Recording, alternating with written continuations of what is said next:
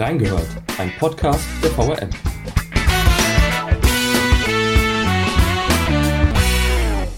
Seit über einem Jahr bestimmt die Corona-Pandemie unseren Alltag. Wer möchte da nicht gerne einfach in den Flieger steigen und ab in eine Welt ohne Corona? So einfach ist es leider nicht. Passen Reisen überhaupt in die Corona-Zeit und können wir es uns leisten, den umstrittenen Impfstoff von AstraZeneca links liegen zu lassen? Wir haben reingehört. Hallo liebe Hörerinnen und Hörer, ich bin Benedikt Knab. Heute spreche ich mit unserer Mantelreporterin Ute Strunk über das Impfen, die Probleme von AstraZeneca, Corona-Tests und auch wie es um das Reisen oder eben das Nichtreisen in der Pandemie steht. Hallo Ute. Hallo. Ich habe schon gesagt, Mantelreporterin, was genau das ist, das klären wir ja später. Jetzt erstmal für die Hörerinnen und Hörer, ihr habt es vielleicht schon gerade am Ton gehört. Wir sind, sitzen uns nicht direkt gegenüber, sondern wir haben uns dafür entschieden, das heute via Internet zu machen, unsere Podcastaufnahme. Das ist genau genommen sogar besonders authentisch für unsere aktuelle Arbeitsweise. Ute, äh, du arbeitest eigentlich nur noch so, oder? Genau, ich bin so seit quasi Beginn der ersten Welle vor über einem Jahr oder ja im März ähm, 2020 ging das ja los im Homeoffice und ähm, aus dem auch nicht mehr rausgekommen, mehr oder weniger. Okay. Ja. Das ist ja für dich eigentlich eine, ja, gerade für dich eine besondere Situation, weil du warst lange Zeit Reiseredakteurin bei uns. Was heißt das denn eigentlich, Reiseredakteurin? Was hast du da gemacht? Genau, also ich war tatsächlich fast zehn Jahre äh, Reiseredakteurin bei der VRM, bei der Allgemeinen Zeitung, wie es bei der Korea und so weiter.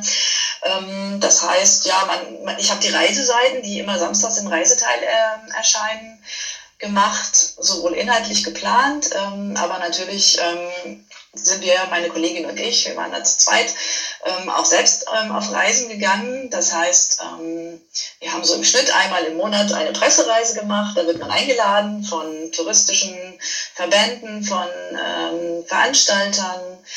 Genau, und, ähm, und erfährt dann meistens im Schnelldurchlauf innerhalb weniger Tage, oft an, an drei bis vier Tagen, an einem Wochenende, das, was der, was der Urlauber mhm. in seinem Urlaub vielleicht ähm, erleben kann. Ja, und dann schreibt man halt darüber, was man da erlebt hat. Ja. Als Reportage. Das Ressort hast du ja gewechselt, das heißt, das machst du nicht mehr. Jetzt in Corona wäre das eh erledigt, weil Reisen ist so gut wie gar nicht mehr möglich. Ein bisschen schreibst du tatsächlich ja immer noch über das Reisen, jetzt unter Corona-Gesichtspunkten zum Beispiel. Du hast auch beschrieben, es gibt sogenannte Impfreisen. Mhm. Kannst du mir mal erklären, was das ist, was ich mir darunter vorstellen kann?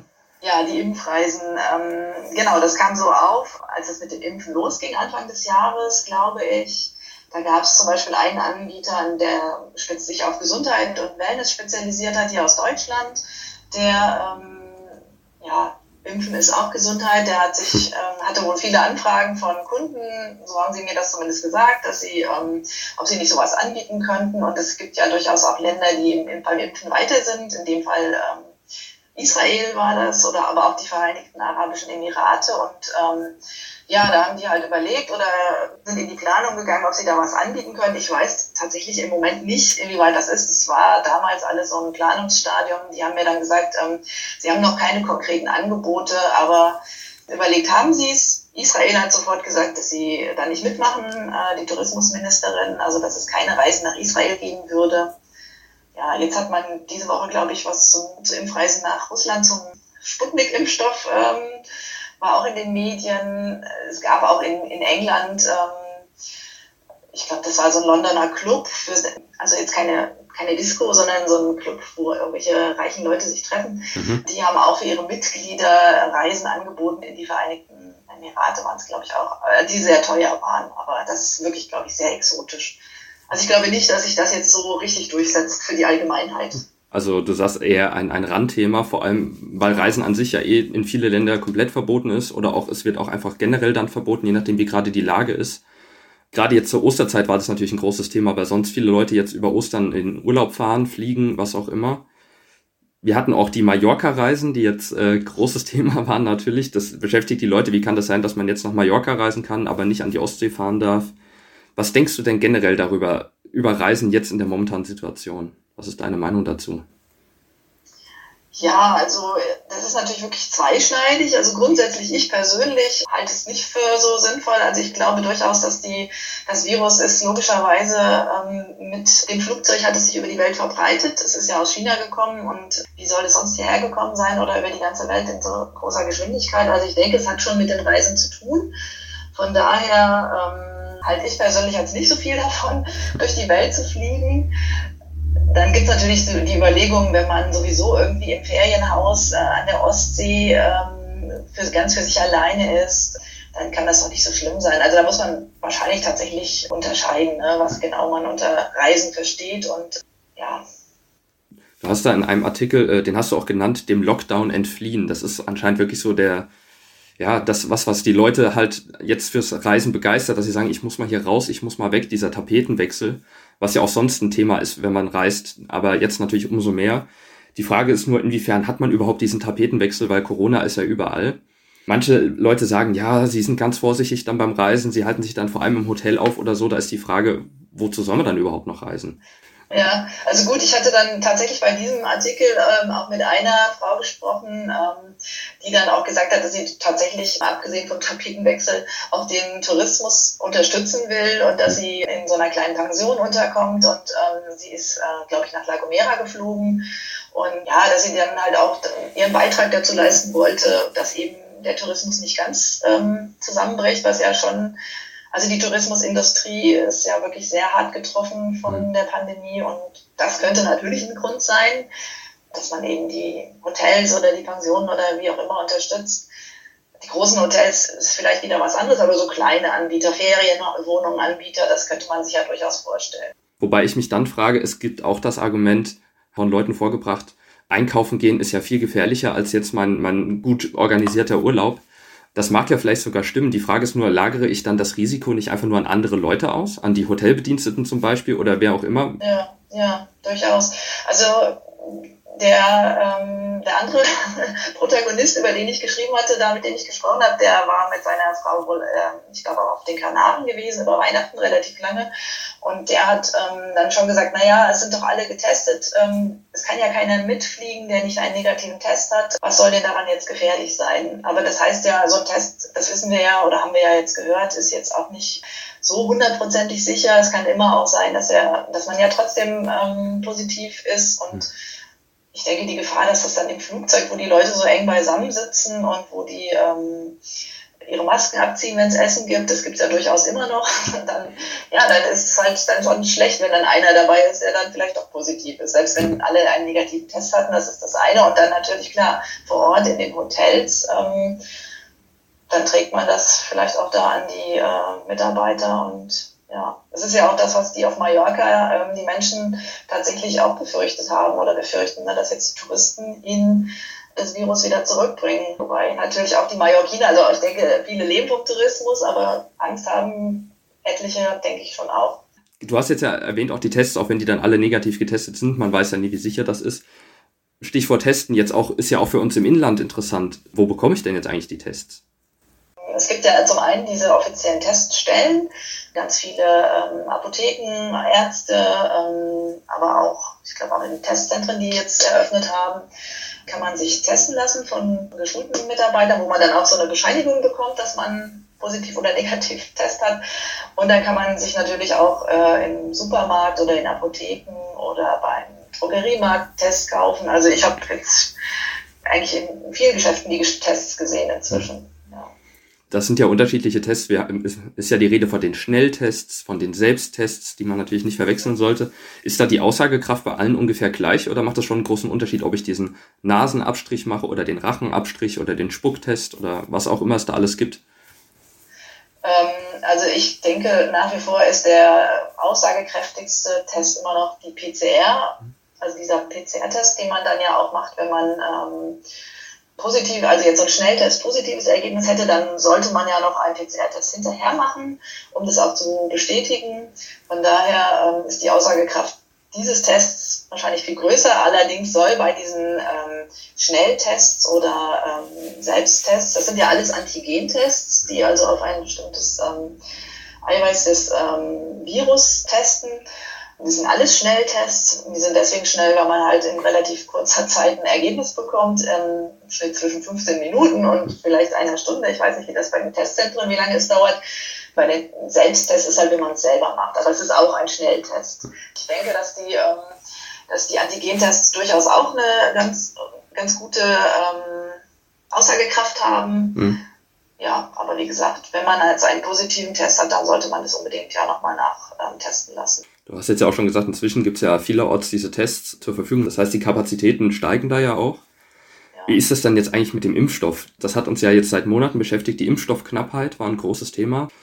Ich habe mich jetzt gefragt, so langsam ist überhaupt die Impfstoffknappheit noch das Thema eigentlich, weil wir haben jetzt äh, BioNTech, Pfizer, Moderna, Johnson Johnson, AstraZeneca, gut, über den sprechen wir später nochmal äh, im Detail.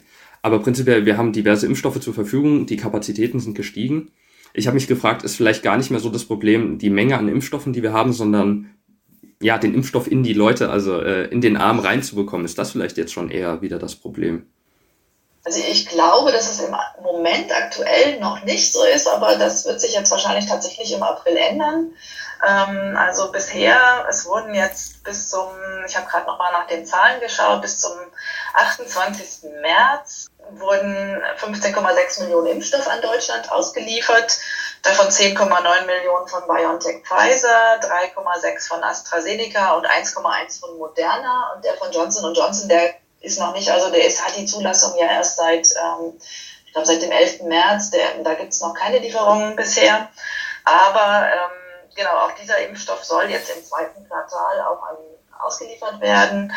Insgesamt werden, glaube ich, in diesem Jahr 100 Millionen Dosen von BioNTech, 78 Millionen von Moderna, 36 von Johnson Johnson. Also das ist schon eine große Menge. Und klar, wenn die dann kommt, dann ist vielleicht tatsächlich das Problem ähm, gar nicht mehr der, der Mangel, sondern ähm, dass genügend Personal da ist. Und ähm, deswegen sollen ja auch jetzt die Hausärzte mitimpfen und auch die Betriebsärzte haben sich ja schon ähm, aufgestellt und würden gerne damit loslegen. Und genau, also es ist gut, dass du das ansprichst. Das wollte ich jetzt nämlich schon nachfragen mit den Betriebsärzten. Können die denn wirklich Abhilfe schaffen? Wie ist das denn? Haben wir so viele Betriebsärzte im Land? Haben so viele Betriebe wirklich eigene Ärzte?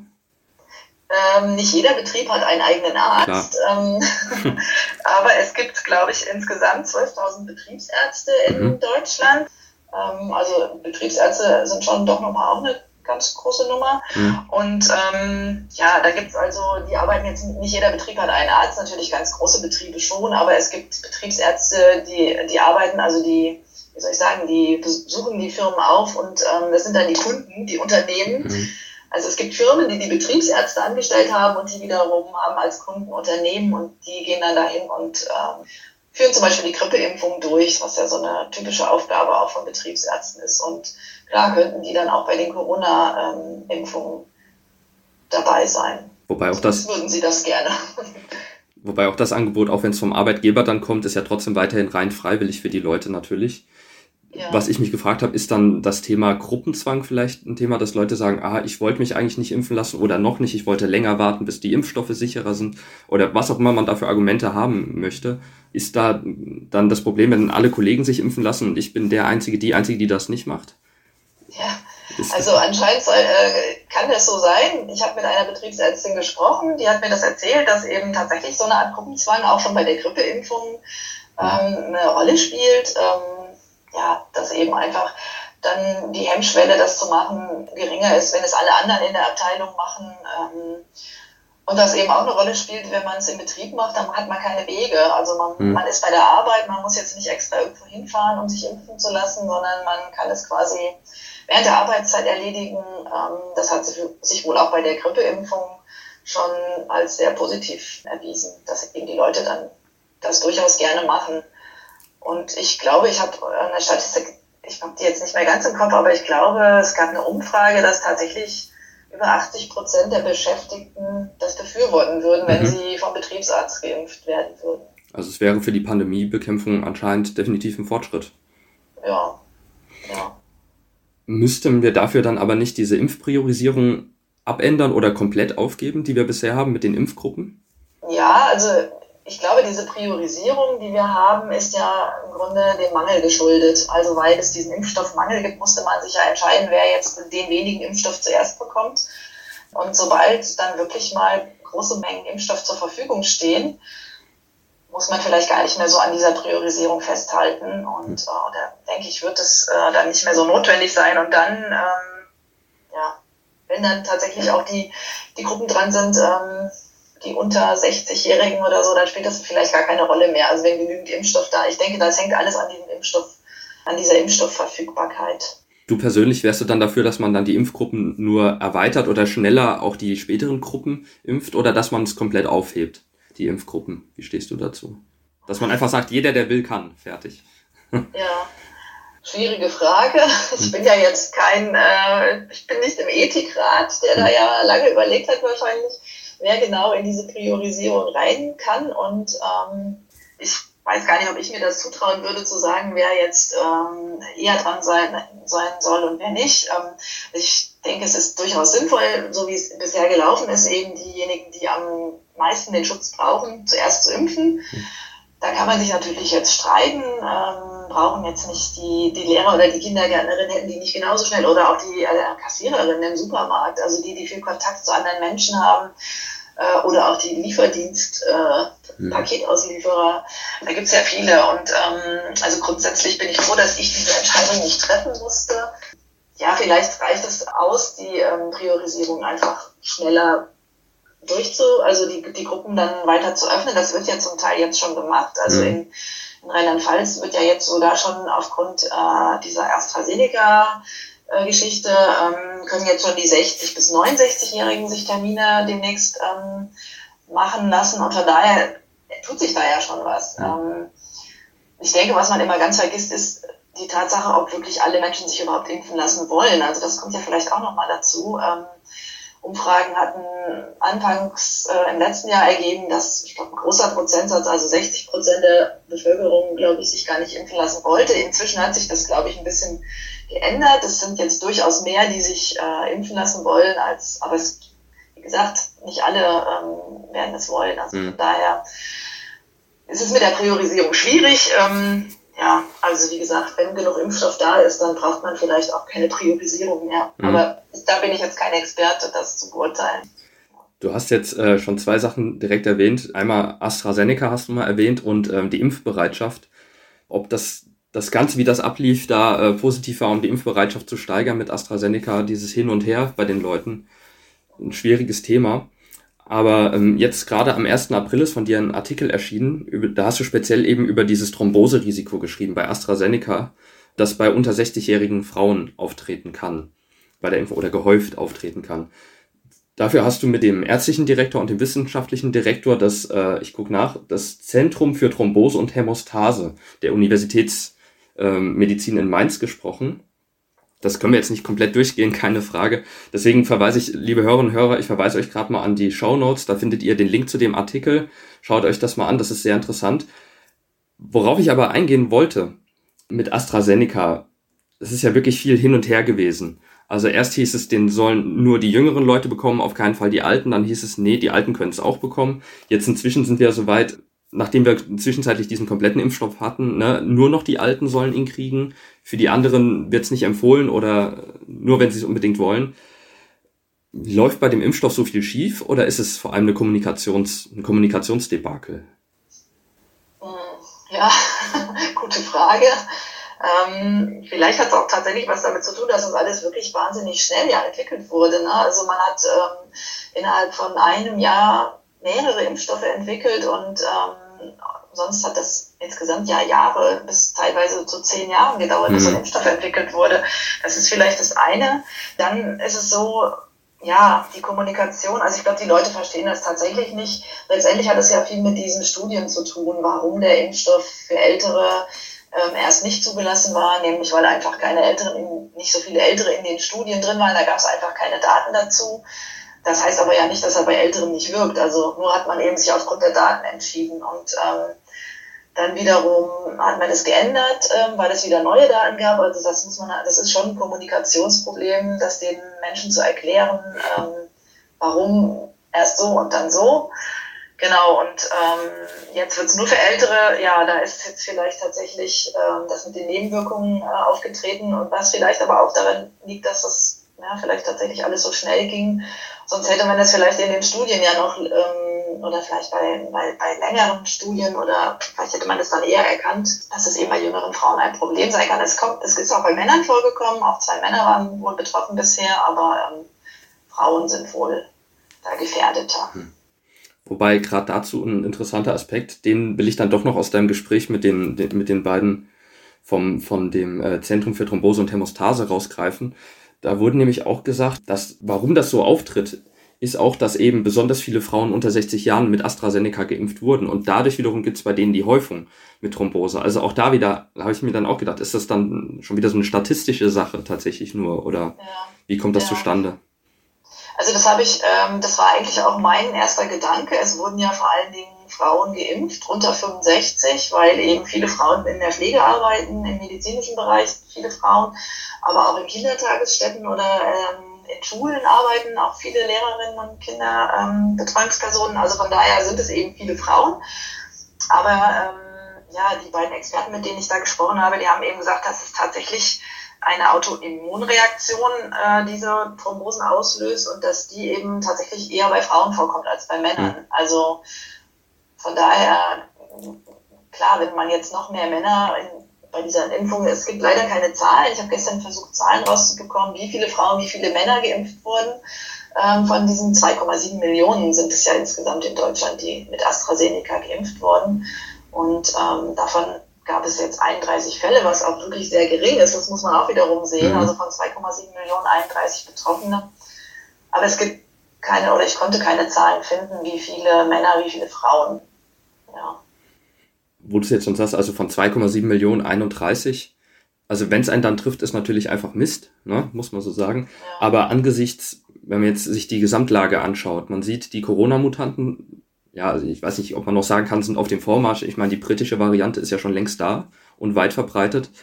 In Brasilien ist die Lage da, komplett enthemmt, also wie sich da neue Mutationen bilden und äh, wird wenig dagegen getan. Kann man sich da überhaupt erlauben, einen Impfstoff links liegen zu lassen in irgendeiner Form? Also AstraZeneca links liegen zu lassen, zu sagen, ah nee, den möchte ich nicht. Mhm. Ja, ich glaube, das ist jetzt genau das Problem, was alle, was die Politiker auch haben. Ne? Also eigentlich kann man es nicht, weil ähm, letztendlich überwiegen immer noch die, die Vorteile der Impfung die Risiken, wenn man äh, alles gegeneinander aufwägt. Und ähm, von daher wahrscheinlich nicht. Aber gut, ähm, man will erstmal auf Nummer sicher gehen hier in Deutschland. Das ist ja auch nicht überall so. Also in Großbritannien wurde ja bisher mit AstraZeneca ähm, überwiegend auch viel geimpft und äh, die haben es ja auch nicht eingestellt. Ähm, Wobei die natürlich auch die ähm, alten Leute damit geimpft haben. Die haben nicht so wie wir erst nur die Jungen. Also da haben sie wiederum auch eine ganz andere Bevölkerungsschicht damit geimpft. Und äh, wie gesagt, ähm, bei Älteren kommt eben diese Erkrankung, diese Hirntrom diese Thrombosen, äh, diese spezielle Form der Thrombosen äh, auch wirklich tatsächlich seltener vor als bei, bei jüngeren Menschen, ähm, mhm. weil es ähm, ja, eine Reaktion des Immunsystems ist und das ist bei Älteren halt insgesamt immer etwas ähm, schwächer wohl oder reagiert nicht mehr so stark. Und ja, aber zurück, also man, wahrscheinlich kann man es sich nicht leisten, den Impfstoff im Moment zumindest liegen zu lassen. Es gibt ja durchaus auch die Person, also wenn man jetzt das Glück hat, man wird tatsächlich geimpft, kann es einem ja tatsächlich sogar auch noch passieren, dass dann der Impfstoff nicht wirkt. Das kommt nicht oft vor, aber das ist ja jetzt auch nicht neu. Das gibt's ja nicht erst seit Corona. Das gibt's auch bei Grippeimpfungen. Es gibt ja einfach Leute, da spricht eine Impfung nicht an. Dazu hast du auch ein Interview geführt mit Professor Ulrich Kalinke. Das ist der wissenschaftliche Direktor von TwinCore. Zum einen würde ich dich gerade mal bitten, TwinCore äh, kurz zu erklären, was das ist, weil ich glaube, wir alle kennen inzwischen das Robert-Koch-Institut, das, äh, das RKI, das ist jedem ein Begriff, spätestens seit Corona. Aber TwinCore kann sich wahrscheinlich nicht jeder was drunter vorstellen, was sie machen.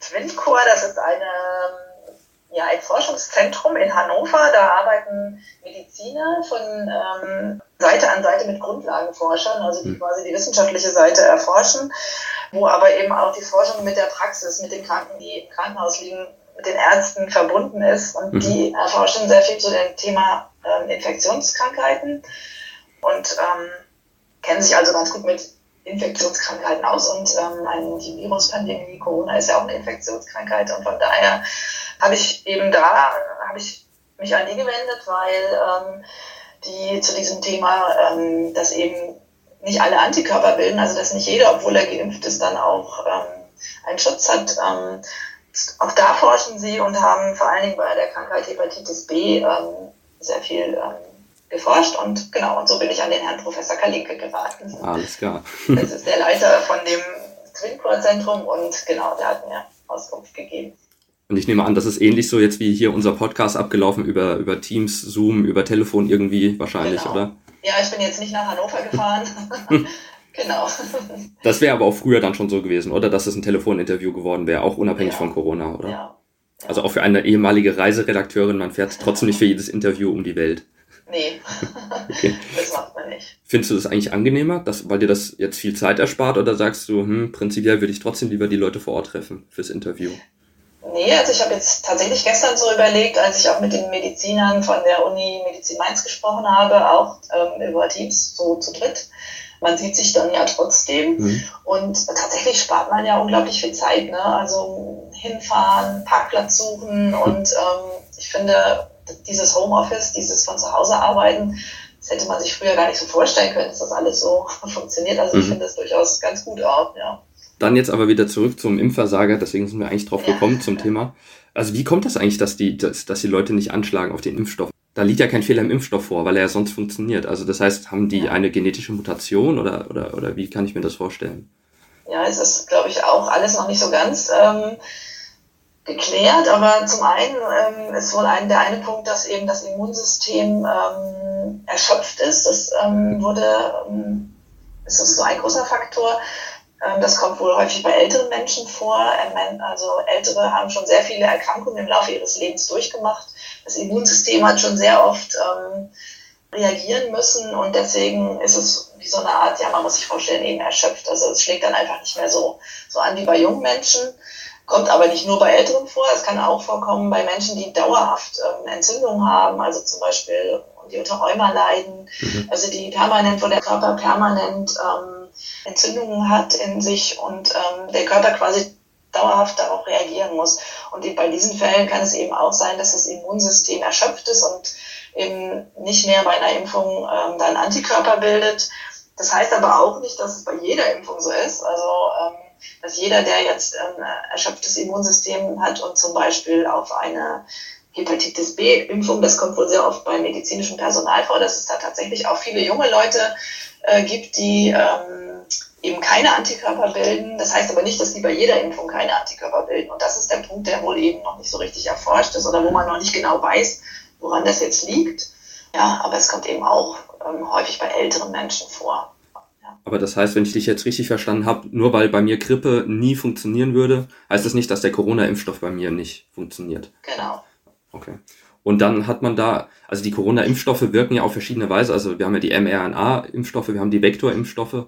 Das heißt, das wäre dann auch eine Chance, dass man sagt, okay, bei mir hat noch nie Vektor-Impfstoff funktioniert, aber mRNA könnte dann durchaus anschlagen. Genau. Genau, also das ist wohl, zum einen kann man versuchen, ähm, das wird bei Hepatitis B so gemacht, dass man dann anstatt, äh, dass man eben noch eine zusätzliche Impfdosis gibt, also mehr als eigentlich notwendig sind.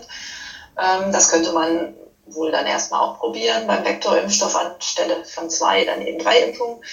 Aber wenn das gar nicht geht, dann wäre der mRNA-Impfstoff dann die Alternative vielleicht, das dann doch so zu probieren. Du hast in, in, einem Kommentar hast du mal geschrieben, du würdest dir ein bisschen mehr Sachlichkeit wünschen in der ganzen Debatte rund um Corona. Wo genau vermisst du denn die Sachlichkeit? Ja, eigentlich bei dem ganzen Corona-Thema. Also komplett. ich finde, da wird sehr, genau, also oder ja, man kann jetzt vielleicht auch nicht sagen komplett. Also ich versuche, mein Anspruch an mich ist es, ähm, möglichst sachlich und unaufgeregt ähm, zu berichten, weil es gibt halt, äh, ja, also viele Menschen verstehen vieles äh, nicht gerade so beim Thema Impfen, am Anfang gab es die Befürchtung mit den Nebenwirkungen. Was ist denn, wenn ich mich impfen lasse? Jede, jedes Arzneimittel hat Nebenwirkungen. Ne? Und natürlich auch ein Impfstoff äh, gegen Corona. Und dann kursierten, gerade in den sozialen Medien, kursierten ja auch sehr viele ähm, Fake News sozusagen. Mhm. Dann gab es die, äh, die Diskussion, ob man unfruchtbar wird, wenn man äh, sich impfen lässt. Und ähm, ja, und das lesen aber nicht, äh, da sind, da sind jetzt nicht nur Menschen, die das glauben, ähm, die das eben gezielt verbreiten, solche Nachrichten, sondern das lesen Menschen und die sind dann verunsichert. Und deswegen ist mir einfach sehr wichtig, ähm, da aufzuklären und sachlich aufzuklären.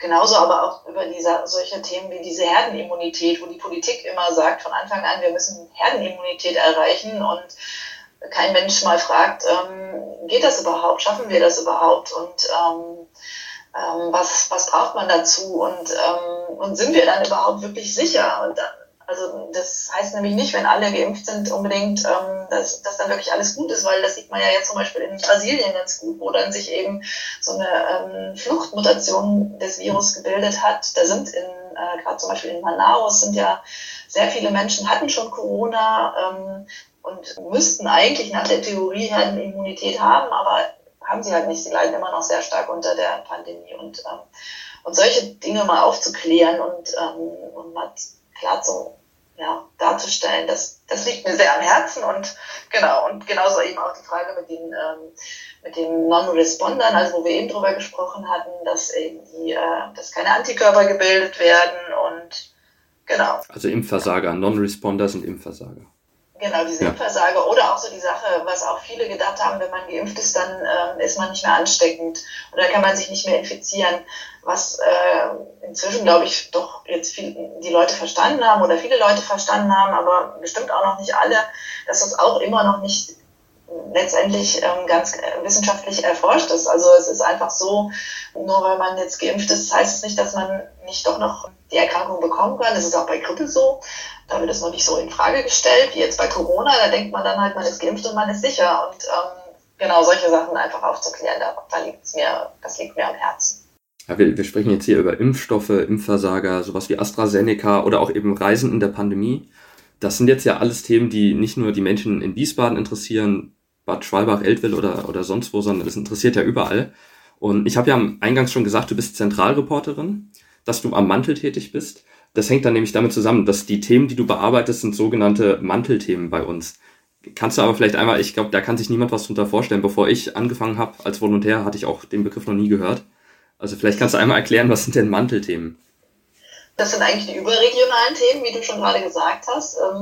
Das ist äh, vor allen Dingen Politik. Das ist ähm, quasi, wenn man die Zeitung aufschlägt oder vor sich liegen hat, das sind eben diese ersten Seiten in der Zeitung. Ähm, Politik, aber eben auch die Landespolitik, also erstmal die Bundespolitik, aber auch die Landespolitik und dann auch die Wirtschaft, die ist ja auch überregional und genau, das ist der sogenannte Mantel. Und wieso heißt das Mantel? Weil es die Zeitung einmantelt. Ähm, man spricht bei der Zeitung immer von sogenannten Büchern. Also dann mhm. gibt's danach kommt eben die, äh, der Lokalteil. Und ähm, das ist eben das zweite Buch und der Mantel ist eben das erste Buch, was quasi den Lokalteil umschließt oder den Sport, den gibt's auch noch, genau. Okay, dann haben wir das auch mal erklärt. Genau, also du hast ja gesagt, Politik, Wirtschaft, Kultur, unsere Panoramaseite, auf der ja öfters Reisethemen ja auch dann stehen, das gehört ja auch dazu. Und auch die äh, Hintergrundseite also wir nennen sie die Hintergrundseite, es steht auch Hintergrund drauf, das sind sehr große Themen. Also das ist ja auch äh, nicht nur für, für die Zeitung, sondern auch online kann man ja größere, kleinere Artikel haben und das sind eben sehr große, tiefgründige Recherchen oft. Die machst du selbst ja auch öfters. Zum Beispiel jetzt aktuell in der Zeit, du hast gerade, ich habe hab mal nachgeguckt, Ende Februar, Anfang März hast du innerhalb von anderthalb Wochen dreimal so große Hintergrundseiten gemacht. Da habe ich mich dann schon gefragt, kommst du überhaupt noch zu was anderem, wenn du das machst? Ja, das ist, ähm, ja, also natürlich so eine Hintergrundseite braucht immer ein bisschen mehr Recherche. Ähm, ja, also da ist man schon ganz gut mit beschäftigt. Es ist eben manchmal so ein bisschen das Problem, ähm, es, zum einen muss es eben beim Nachrichtengeschäft natürlich immer schnell gehen. Also diese mhm. schnellen Nachrichten, wenn irgendwas passiert, dann muss es muss sofort dazu was geschrieben werden. Und bei einer Hintergrundseite, da braucht man halt manchmal dann schon ein bisschen mehr äh, Zeit, um einfach die Recherche zu machen, um herauszufinden. Und, ähm, und manchmal überschneidet es sich eben so jetzt wie bei diesem Thema mit AstraZeneca. Da muss es natürlich schnell gehen, weil die Leute ja wissen wollen, was, äh, was los ist. Und ähm, ja, aber ich komme schon noch, also läuft ganz gut. Ah, das heißt, da geht's dann auch, man sagt man, oh, AstraZeneca, das, das, das köchelt so hoch, da müssen wir jetzt mal nochmal breit erklären, wie funktioniert der Impfstoff, dann Interview mit einem Experten oder so, dass man das alles mal zu, gesammelt hat quasi. Das ist so der Gedanke dahinter. Und da werden dann manchmal auch Themen verschoben. Also ich hatte zum Beispiel für diese Woche ein Thema zu dem äh, moderner Impfstoff, eine Hintergrundseite geplant ähm, und dann ist ausgerechnet an dem Tag ähm, aber dieser ähm, dieses Aussetzen des Impfens mit AstraZeneca gekommen und dann haben wir das natürlich verschoben, weil wir gedacht haben, dass die Leser jetzt vielleicht lieber was erstmal darüber wissen wollen, ähm, als über den äh, moderner Impfstoff, über den man immer recht wenig hört bisher. Mhm. Genau. Also wir, wir reagieren natürlich da schon immer tagesaktuell auf das, was passiert in der Welt. Passiert dir das dann oft, dass du so überrollt wirst, dass du quasi schon was fast fertig hast und dann muss ich doch wieder alles ändern oder so? Also kommt das oft vor? Nee, also ich hatte jetzt, wie gesagt, das mit Moderna, da, da war halt einfach auch nur, das ist ja jetzt nicht so, dass man den Text dann komplett neu machen muss, aber man muss in dem Fall musste ich dann Zahlen nochmal aktualisieren, weil mhm.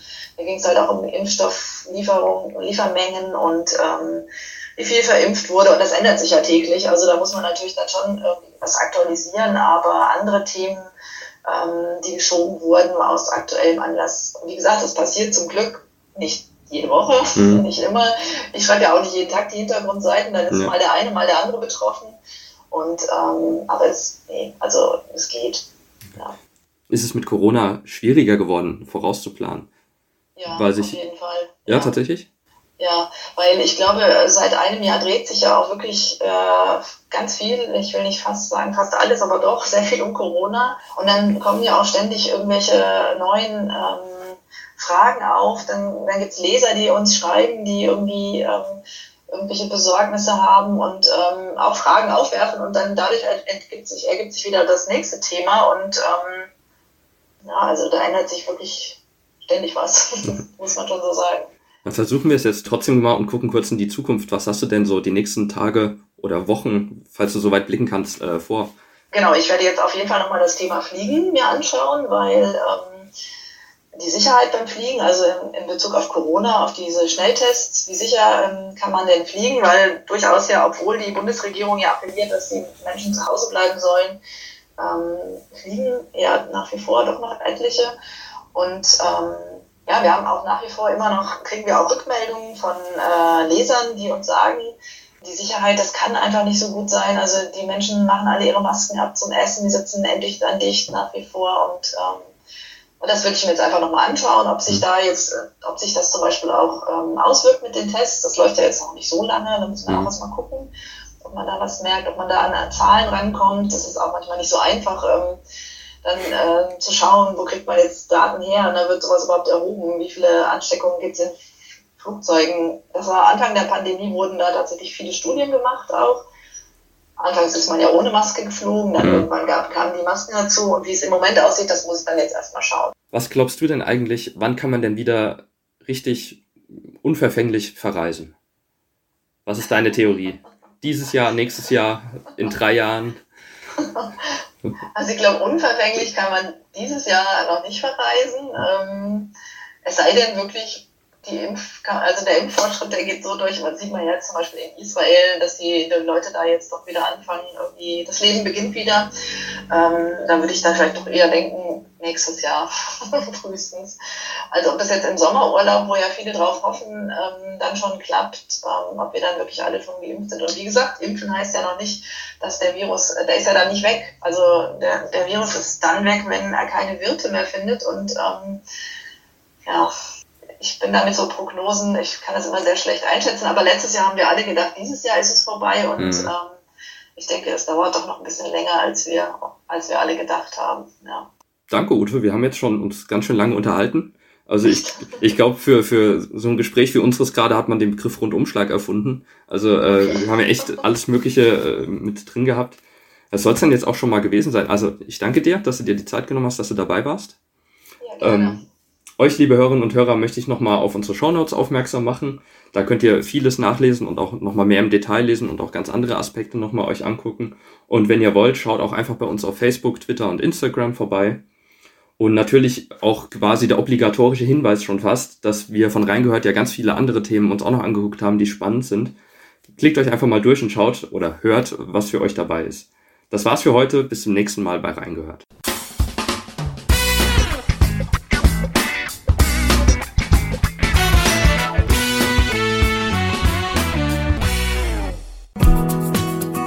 Das war die heutige Ausgabe von Reingehört. In diesem Podcast blicken junge Journalisten gemeinsam mit erfahrenen Reportern der VRM auf aktuelle Themen und bewegende Geschichten zwischen Rhein und Taunus. Ihr wollt noch mehr spannende Geschichten, Reportagen und News aus eurer Region? Dann probiert doch einfach mal unser Plus-Angebot aus. Einfach reinklicken unter vrm-abo.de slash podcast. Ein Angebot der VRM.